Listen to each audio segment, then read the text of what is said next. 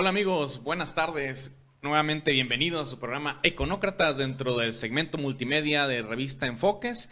Y al día de hoy en Econócratas tenemos un programa especial porque vamos a hablar de una de las ideologías filosóficas, pero que le pega a la parte económica que es libertarismo, liberalismo económico. Y para eso tenemos un invitado especial a Brandon Carmona, que es coordinador local de Students for Liberty Colima. Brandon, bienvenido y gracias por acompañarnos. Sí, muchas gracias por la invitación. Eh, a título personal y también de parte de la organización tanto de Student for Liberty México como de Student for Liberty Colima. Agradecemos la invitación y estamos muy contentos de estar aquí con ustedes. Gracias a ti, Brandon. ¿Y qué te parece si para comenzar nos platicas quién es Brandon Carmona, qué hace, cómo llegó a Students for Liberty? Muy bien. Eh, pues soy eh, egresado de la Escuela Superior de Filosofía eh, de la generación del 2010-2014. Mi interés siempre, siempre se enfoca a pesar de de estar en el aspecto filosófico y un tanto también literario, a mí me, me fascina la parte también política, así que decantarme a la parte de la filosofía política y de la ciencia política es mm, algo natural en mí. Eh, así es como, comencé primero eh, teniendo mi proyecto de tesis, en el cual me quería enfocar ya en un aspecto, si no sociológico, por lo menos de política, y generalmente a mí siempre me atrajo y mm, fue algo muy poderoso las lecturas de estos autores clásicos del liberalismo, como para mí el, principal y el parteaguas fueron, bueno, son dos, dos, autores, lecturas de John Locke, también lecturas de Immanuel Kant, para mí son eh, pilares del liberalismo, aunque tal vez alguno no tan conocido como el otro, en el caso de Immanuel Kant. Correcto. Este, y Brandon, ¿cómo, ¿cómo fue que tú llegaste a esta agrupación, Students for Liberty. ¿Cómo supiste de ella? Porque, bueno, debo decirte que a mí me sorprendió cuando te contacté que Colima tenga un coordinador este local. No sé, también ahorita nos, nos puedes platicar cuántos coordinadores hay en toda la República. Y dije, pues hay que invitarlo. ¿Cómo llegaste a Students for Liberty? A Students for Liberty llegué por este interés que tengo, ya que me, me interesa estar investigando, estar escribiendo. Entonces, dentro de estos eh, artículos o proyectos personales, me, me llevó a estar un tanto familiarizado también con ciertos autores como lo que puede ser Carlos Rodríguez Brown, también eh, Juan Ramón Rayo. Entonces, de ellos directamente pasé a lo que fue conocer el Instituto Juan de Mariana y del Instituto Juan de Mariana, que es una think tank muy interesante en España. Esto me llevó también a directamente a lo que es esta agrupación de Students for Liberty. Estaba muy interesado en, en este tipo de proyectos, su temática, el, hecho de que sean una organización en pro libertad, así que me, me di a la tarea de investigar si había alguna organización o segmento aquí en México, lo había, y prácticamente con las redes sociales fue que contacté con ellos. De forma directa, me dijeron que ya habían intentado hacer un proyecto aquí, eh, por alguna circunstancia no funcionó, pero yo estaba dispuesto a pues a ayudarlos en lo que en lo que se pudiera. Y se puede mencionar que inicialmente lo comencé yo, eh, digamos, eh, a lo que fue mediados de mayo del año pasado. Y ya propiamente la organización aquí en Colima se estableció en lo que fue ya de agosto a septiembre. Ok, del año pasado. Sí, del año pasado, del 2017. Entonces tendrás casos seis meses más o menos. Exacto, es algo... Eh, es pequeño en la duración que hemos tenido, pero hemos sido constantes eh, hemos conseguido cosas interesantes, por ejemplo, gracias a que eh, otro integrante, que de hecho es mi, es mi esposa, que es Marlene Salas, una estudiante también de la Escuela de Filosofía, eh, tuvo una, un intercambio en lo que para Sevilla y tuvo la oportunidad de ingresar a lo que fue la Universidad de Verano del Instituto Juan de Mariana. Entonces, pues le dije, hay que tener, fue un plan que tuvimos de tratar de alguno de, estos de estas personalidades del, del, mundo del liberalismo, hacerle una entrevista, por lo cual sí accedió. De hecho, entrevistamos al doctor Juan Ramón Rayo, ah, que sí, que es un, según eh, los últimos eh, índices, es el decimosexto economista más influyente de, del mundo y el segundo de habla hispana. Entonces, para nosotros fue un gran logro. Claro que no solo es parte de un logro de Students for Liberty Colima, también lo es de Students for Liberty México. Y lo que estamos haciendo es, a nivel internacional, por lo menos lo que es la sección de México, estrechar lazos con otros organismos como lo puede ser en, en América Latina y en España, últimamente en España. Y aquí en Colima, por lo menos lo que estamos haciendo es, estamos colaborando con, con esta organización que se llama Cómo Vamos Colima en sus informes y encuentros de cumplimiento de compromisos. Correcto. Sí. Este, ¿En cuántos estados hay representación de Students for Liberty México? Formalmente ahorita son pocos, es la Ciudad de México, el Estado de México, Querétaro, eh, Guanajuato, también obviamente lo que es Colima y se está abriendo para lo que es Nuevo León, Jalisco, según sé también para Oaxaca, para Guerrero, entonces estamos creciendo, rápidamente, que es, un objetivo, pero también con una base muy sólida. Y qué bueno que Colima haya sido de los estados pioneros. A mí particularmente me da, me da gusto y por eso dije, pues hay que invitar a Brandon. Y, y ahorita que hemos hablado ya de la estructura de Students for Liberty, lo que hace, cómo llegaste ahí. A lo mejor la gente se está preguntando, bueno, ¿y de qué me estás hablando? Libertad, liberalismo. Entonces, ¿por qué no le platicas a la gente qué significa ser libertario? ¿Qué es el liberalismo, esta filosofía? ¿En qué consiste? Para que nos vayan este, cachando un poquito lo que estamos platicando. Muy bien. Eh, principalmente Students for Liberty, para aclararlo, es una organización eh, pro libertad estudiantil y académico, eh, la más grande de América Latina, una de las más grandes del mundo, se tiene presencia en aproximadamente más de 100 países, eh, de los cuales México es uno de ellos. Es reciente, pero tiene un gran potencial, nos lo han reconocido, ya que nuestro director regional, que es Arturo Portillo, fue invitado a, a LibertyCon, que es una conferencia que se realiza en Washington, D.C., eh, como parte de, de estos líderes que hay en, alrededor del mundo. Así que son, esto es lo que estamos buscando. ¿Qué es propiamente? Pues empoderar a los estudiantes, al sector joven, para crear una sociedad que sea mucho más libre. Y en este sentido, libre es para donde tal vez nos enfoquemos a la parte del liberalismo. ¿Libre en qué sentido? Eh, especialmente ahorita que estamos en una época ya prácticamente electoral. se maneja mucho los aspectos de derecho, de libertades, no se diga con corrientes tales como el feminismo, etcétera. Y en el liberalismo eh, lo que se aboga es por la libertad individual, el derecho a la propiedad privada, pero entendido como la propiedad privada eh, desde el sentido primigenio que lo aborda John Locke, también Adam Smith, que la propiedad privada es tu vida, es tu cuerpo, es tu acción, es tu acción. Entonces, no, no ubica únicamente al trabajo, no ubica únicamente a lo que los fisiócratas franceses entendían como propiedad privada, que es la tierra. No es exclusivo. de hecho, estos son aditamentos a la propiedad privada, que la propiedad privada en sí mismo es la voluntad, es la capacidad de tener tu proyecto de vida y poderlo realizar mientras no intervengas en el proyecto de vida de otra persona. Correcto pues creo que queda bastante clara entonces esta parte filosófica de ser partidario del... ¿Es liberalismo o libertarismo? Esa es una pregunta muy interesante. porque he escuchado a veces en las redes que se suele tomar como sinónimo. Sí, sí, no, no, completamente. De hecho, dentro de este gran eh, espectro del liberalismo, ya que también Students for Liberty lo, toma desde una perspectiva del Big Tent, que es como una gran sombrilla, para abordar la mayor parte de las ideas que sean afines. Pero es cierto que hay una disputa entre liberalismo, libertarismo.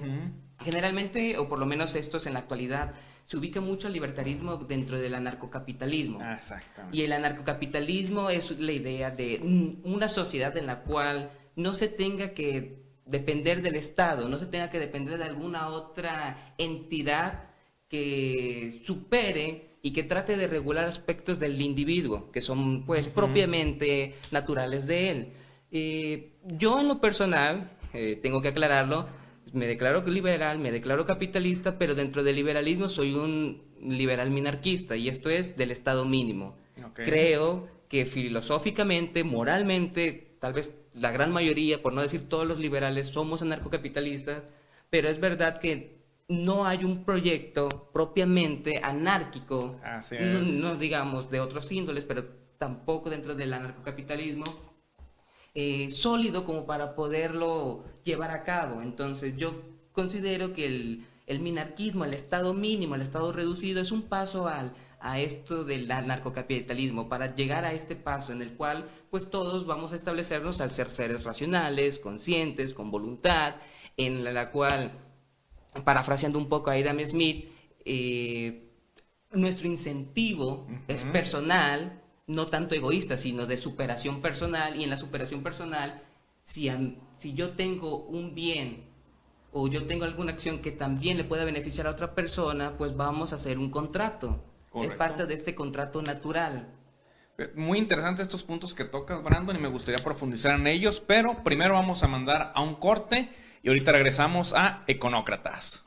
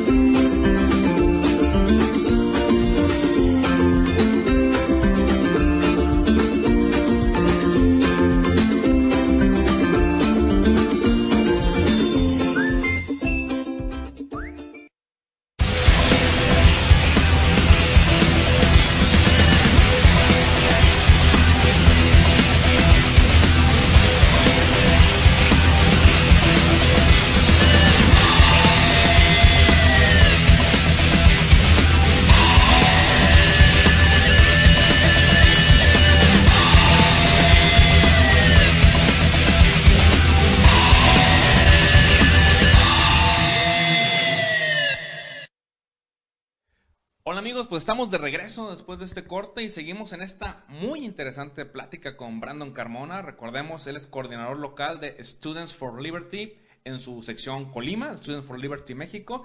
Y platicábamos antes del corte, Brandon, sobre esta polémica donde a veces, justamente como lo mencionas, se tilda a los este, pro-libertarios o pro-liberalismo, de que ustedes son anarcocapitalistas, donde no quieren que el Estado intervenga, pero eh, hay otras corrientes que dicen, bueno, finalmente el Estado cumple una función que es regular, que es armonizar. Entonces, ¿cómo convivir en este equilibrio? Tú mencionabas algo que es el mini, mini, mini minarquismo. minarquismo sí. que es esta parte de que sí intervenga, como lo entiendo, sí intervenga el Estado, pero una forma mínima. ¿Es correcto? Es correcto.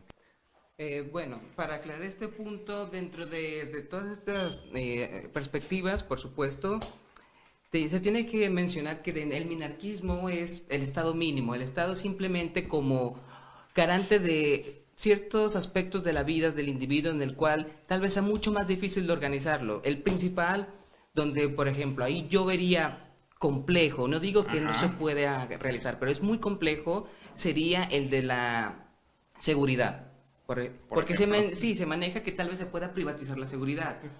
Es verdad, pero sería complejo, mucho, muy complejo. ¿Por qué? Porque tendríamos que tener tal vez un sistema jurídico, mm, tanto nacional como internacional, a pesar de ser flexible, muy preciso en, ciertos aspectos de lo que se puede entender como injerencia, como legítima defensa, por ejemplo. Entonces, desde este sentido, pues sé que tal vez entra un poco en controversia con lo, el aspecto del just positivismo, de este sentido mm, lineal, prácticamente al pie de la letra, de, una constitución, de las reglas, pero yo creo que esta es la parte rica e interesante del liberalismo, ya que se alimenta mucho de lo que es el naturalismo, de la parte de, de este de esta forma en la cual el ser humano es libre naturalmente, si eh, hacemos contratos, de hecho nos establecemos, aunque antes de que hubiera propiamente estados, el feudalismo es un ejemplo mismo, nos organizábamos de forma civilizada.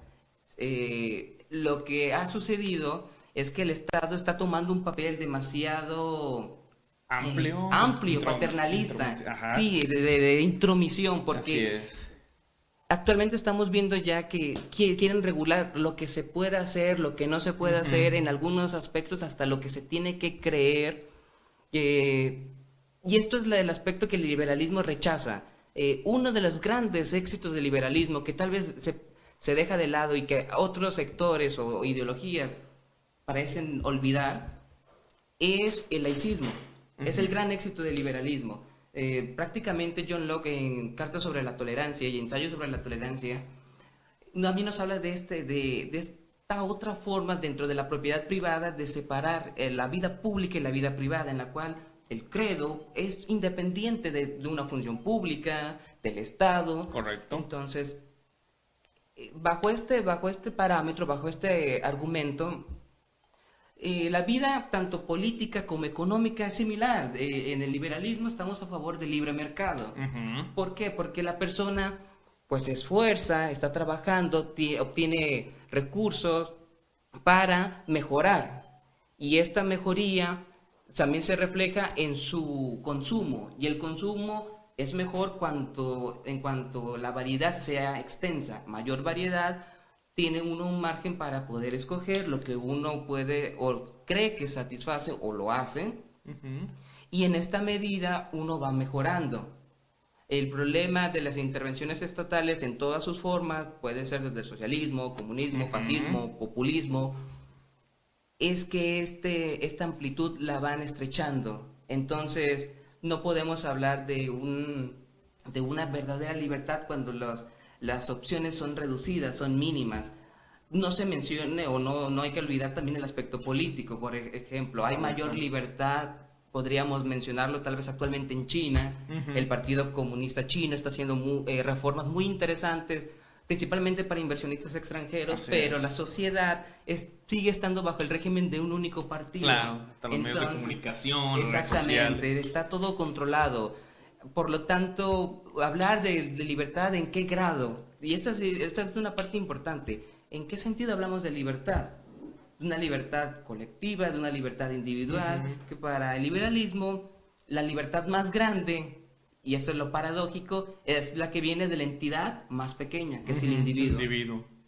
Es un individualismo prácticamente. Sí, pero no un solipsismo, hay que Claro. mencionarlo. O sea, no significa, porque esto también es parte de los mitos que hay del liberalismo correcto, y del iba. neoliberalismo, lo sé, de un solipsismo, de eliminar eh, lo que es la cooperación. Pero Así curiosamente las empresas necesitan de cooperación. Claro, O sea, es verdad, una empresa tiene que ganarle a otra, pero la empresa no se estructura por un solo individuo. La empresa se estructura por, es todo una infraestructura en la cual hay varias personas que se reparten y se dividen el trabajo.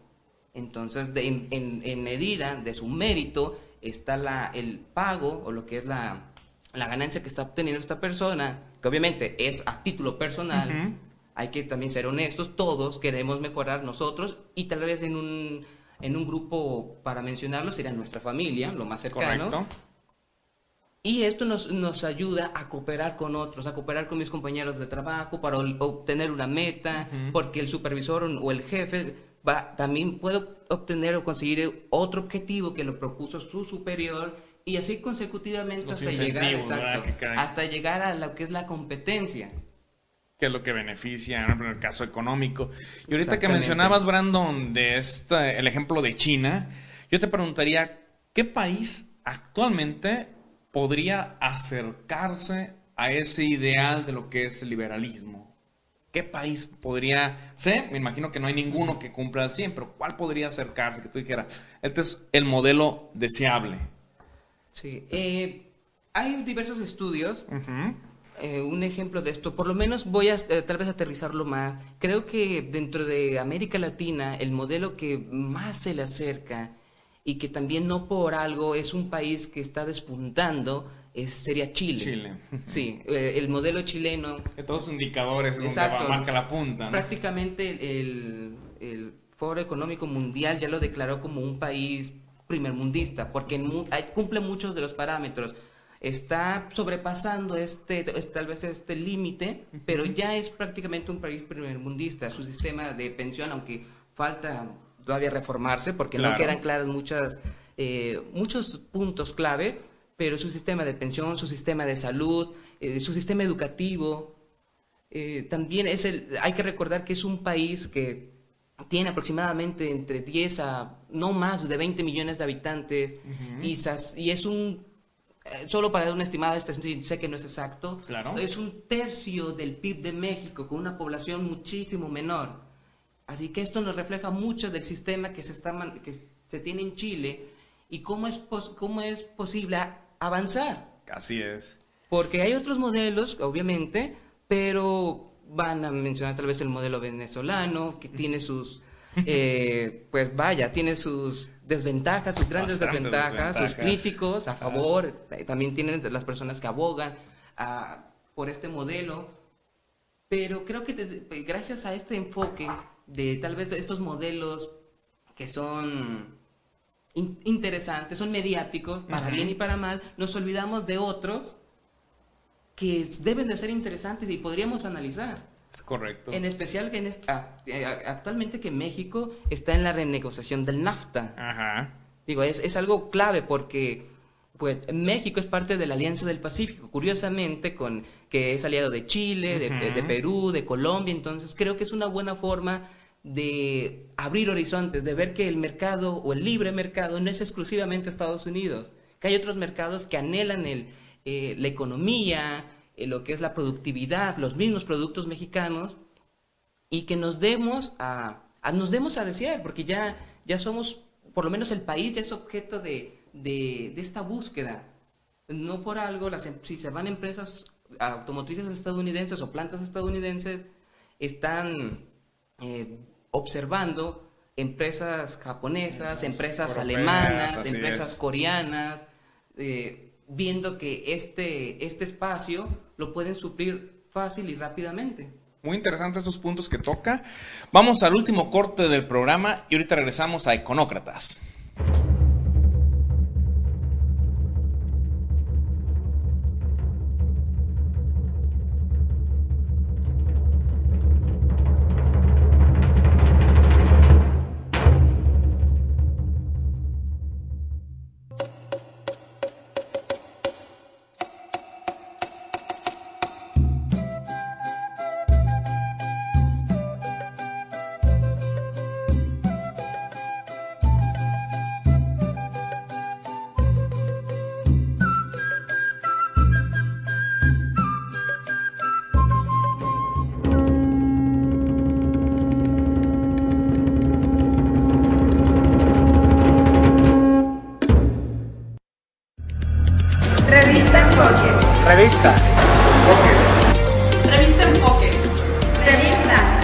Enfoques. Revista Enfoques. Revista Enfoques.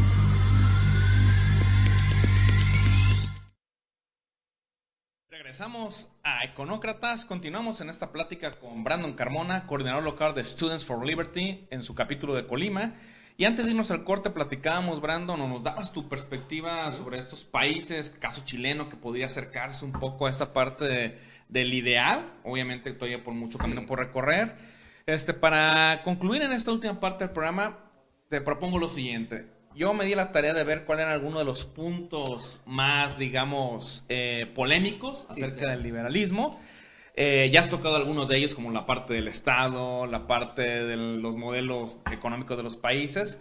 Pero yo te menciono un punto y me dices la opinión. De, entiendo que hay también libertarios moderados, a mejor más extremos, pero ¿cuál sería la, la posición que tiene el liberalismo ante estos puntos?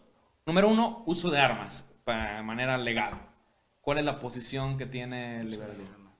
Uso de armas, eh, la, la, defensa. Ajá, defensa personal. Sí, la legítima defensa. Es, en este punto, dentro del liberalismo es algo eh, interesante porque dentro del liberalismo que hay aquí en México, no no se decanta tanto alguna posición. Así que es un choque, pero esto mismo hace rico el debate y el diálogo. Eh, esto lo voy a hablar a título personal. Ok. Y considero que dentro de la aportación de armas, México sí, sí, garantiza esta, esta, este derecho, esta libertad, claro, con ciertas regulaciones, pero yo, yo considero que podría haber un, tal vez algún tipo de regulación que no necesariamente eh, se ve reflejado como una intervención directa del Estado. Ok.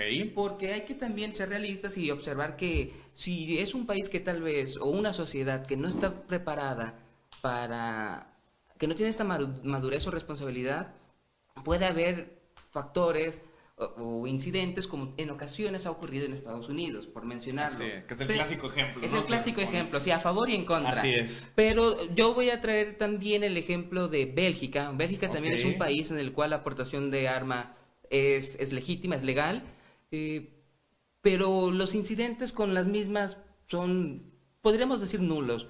Ok. Entonces, hay que preparar muy bien al, al, ciudadano, al individuo, pero para prepararlo no significa que se tenga que hacer algún tipo de, de apoyo, subsidio, con algún programa, programa. Creo que es que exista, eh, que estas facilidades estén, para, tanto para tener el conocimiento como para después de, de, comprobar este conocimiento, poder adquirir ya lo que podría ser algún objeto para la defensa, legítima. Sí, eso es lo que eh, en mi opinión, considero respecto a la aportación de armas. ¿Legalización de drogas para uso lúdico? Legalización de las drogas. Eh, de nuevo, voy a mencionar la, postura que se maneja es, es está a, favor. Sé que y aquí es la parte donde tal vez es la separación. ¿Cuáles? Eh, buen punto. Sí, más importante que la legalización es cuáles. ¿Cuáles drogas? La marihuana, obviamente, los estudios han demostrado que el daño directo que se produce para el individuo eh, es mínimo comparado tal vez con algún otro tipo de sustancia. Por, eh, sí daña, ah, ya cada vez ha habido más eh, información al respecto, que daña la parte cognitiva, esto es que produce que las personas tal vez aprendan de, forma más lenta, que tengan acciones mucho más, digamos, mm, con cierta moderación, no, no tan dinámicas, pero eh, la, eh, la, marihuana en sí mismo no es una droga que cause efectos tal vez como van a mencionar, puedo mencionarlo, el alcohol, el tabaco, la droga más dañina, pero que es legal, el azúcar, por ejemplo. Cierto. Entonces, dentro de esto yo, yo considero que la, la prohibición es algo que afecta más al individuo. ¿Por qué? Porque esto provoca que esta persona, dicen, es que la marihuana lleva directamente a otras drogas duras. No es que lleven otras drogas duras, es que la persona que lo vende, tiene una cantidad eh, enorme o una variedad de sustancias y no solo va a ofrecer una, va a ofrecer todas las que pueda. Por lo tanto, eh, quitarle este sector de la marihuana, yo creo que sería de beneficio para la sociedad, para el individuo mismo y que no la despenalización del consumo recreativo de la marihuana significa una difusión de una o una cultura a favor de consumo sin moderación y libertino de, de, esta sustancia. En el aspecto de otras drogas, pues, eh, lo que es cierto es que debemos de ser cuidadosos con el daño que se tiene, porque creo que esto es, para, por lo menos para mí es claro, si uno, al realizar una acción, perjudica la libertad o el proyecto de vida de otra persona, es ahí donde se puede... Es la clave. Exacto, es la clave, es la clave, para reflexionar qué tan liberal es esta postura. Mi libertad termina donde comienza la tuya, poder hacer algo así. Exacto, y yo sé que hay personas que están que, que abogan por, bueno, el individuo lo sabe, o sea, una persona sabe que esto le va a provocar daño. Claro. Eh, debe de ser responsable de sus actos, pero hay que entender que eh, los accidentes que esto puede generar, por, o también, por ejemplo, si una persona sufre de sobredosis de, no sé, de cocaína, de heroína, sí puede afectar, en cambio, no hay sobredosis de marihuana. Por lo tanto, sí es distinto. Claro. Entonces, yo creo que esto deberíamos de tratarlo con, con, con, con cuidado. cuidado. Sí, hacer estudios lo más detallados y profundos que se pueda. mi postura es la despenalización del consumo recreativo de la marihuana y este sería el parteaguas para entonces discutir sobre otro tipo de drogas. Perfecto. Gracias, Brandon. Y para finalizar, ¿por qué no invitas a la gente a que se una Students for Liberty en Colima si hay algún interesado? ¿Qué tendría que hacer? Y la otra, ¿qué viene para Students for Liberty Colima? ¿Cuáles son los siguientes planes? Adelante, Brandon. Muy bien. Eh, primero, los planes, los planes que tenemos son algunas actividades tanto a nivel local como a nivel eh, nacional. El más cercano es, vamos a seguir participando como una ONG observadora dentro de las actividades de cómo vamos Colima. Eh, por ejemplo, vamos a ser observadores en su eh, en el encuentro para, el, para eh, lo que es la calificación de los compromisos de los presidentes municipales, porque ya van Claro. saliendo, entonces vamos a estar ahí. Hay proyectos con ellos para tal- eh, reelaborar, ya que nosotros nos encargamos, Students for Liberty Colima, nos encargamos del eje social, principalmente de participación ciudadana y lo que es la calidad en, en la salud. Eh, estamos ideando es- cómo, cómo implementar tal vez otros, otros compromisos dentro del eje social que beneficien a la, a la, a la- tanto a la sociedad como al individuo principalmente. Eh, por ejemplo, tal vez establecer algún tipo de, de índice de medición de, contra, la, lo- contra la pobreza, entre muchos otros proyectos. También a, ti- eh, a nivel regional estamos en el, estamos eh, que- elaborando, estructurando lo que va a ser una conferencia regional en Guadalajara con otra organización aliada que se llama Se Busca Gente Libre. Ah, sí. Últimamente está teniendo Sí, mucho impacto, principalmente en el centro del país. Tenemos algunos, bueno, yo por lo menos tengo algunos conocidos, eh, personas muy... En Guadalajara están fuertes también, En ¿verdad? Guadalajara sí Ah, están, sí sí, están sí. fuertes, en Ciudad de México, eh, personas también preparadas en el tema. Y queremos hacer algo- un- una conferencia que esté relacionada con las perspectivas que hay del feminismo, desde el Mm, bien. aspecto eh, liberal, desde el, el aspecto Que es otro tema polémico que, que es otro pudo tema haber polémico entrado aquí, que el tiempo en ya no nos ajustó, Sí, pero igual podemos. Continuar con otros Y, temas. y para poder ser parte de Student for Liberty Colima es, es simple, pueden comunicarse con nosotros en nuestra página de Facebook, que es Student for Liberty Colima, si nos pueden encontrar. También tenemos una, lo que es también una página en Twitter, tenemos Instagram y eh, pueden comunicarse también con, al- eh, con algunas de las personas que integramos, en este caso conmigo, que soy el coordinador local y director de Students for Liberty Colima, así que pueden buscarme también por Facebook, por Twitter, comuníquense conmigo y yo les, yo les explicaré cómo es parte de este proceso para, ser, para integrar. Eh, para ser coordinador local hay un proceso de selección, pero para ser parte de la organización con el simple hecho de asistir, querer ir. exacto, de tener este entusiasmo y la iniciativa, con eso basta. También se pueden comuni- comunicar con, con Marlene Salas, que también es coordinadora de campus, quien es mi esposa, estudiante también de filosofía, y también con Jay Ballesteros, es otra persona que integra Students for Liberty. Nos pueden buscar en estas redes sociales, comunican con nosotros e inmediatamente eh, nos pondremos en contacto para poder darles el plan de trabajo que tenemos.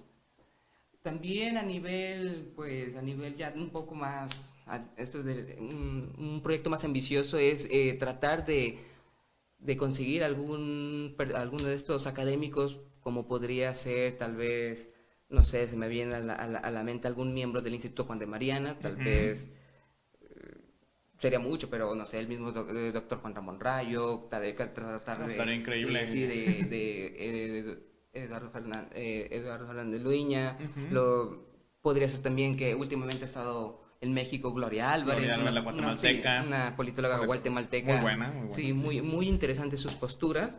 Entonces, eso es eh, la ambición que tenemos tanto a nivel nacional como local.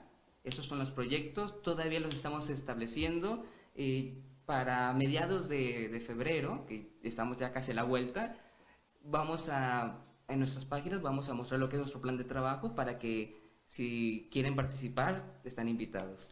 Pues Brandon, muchísimas gracias por acompañarnos, gracias por explicarnos todo esto y gracias a ustedes por acompañarnos en esta emisión de Econócratas. Recuerden que ya estamos en YouTube, síganos en nuestras redes, Facebook, Twitter y gracias por su atención. Nos vemos la próxima semana.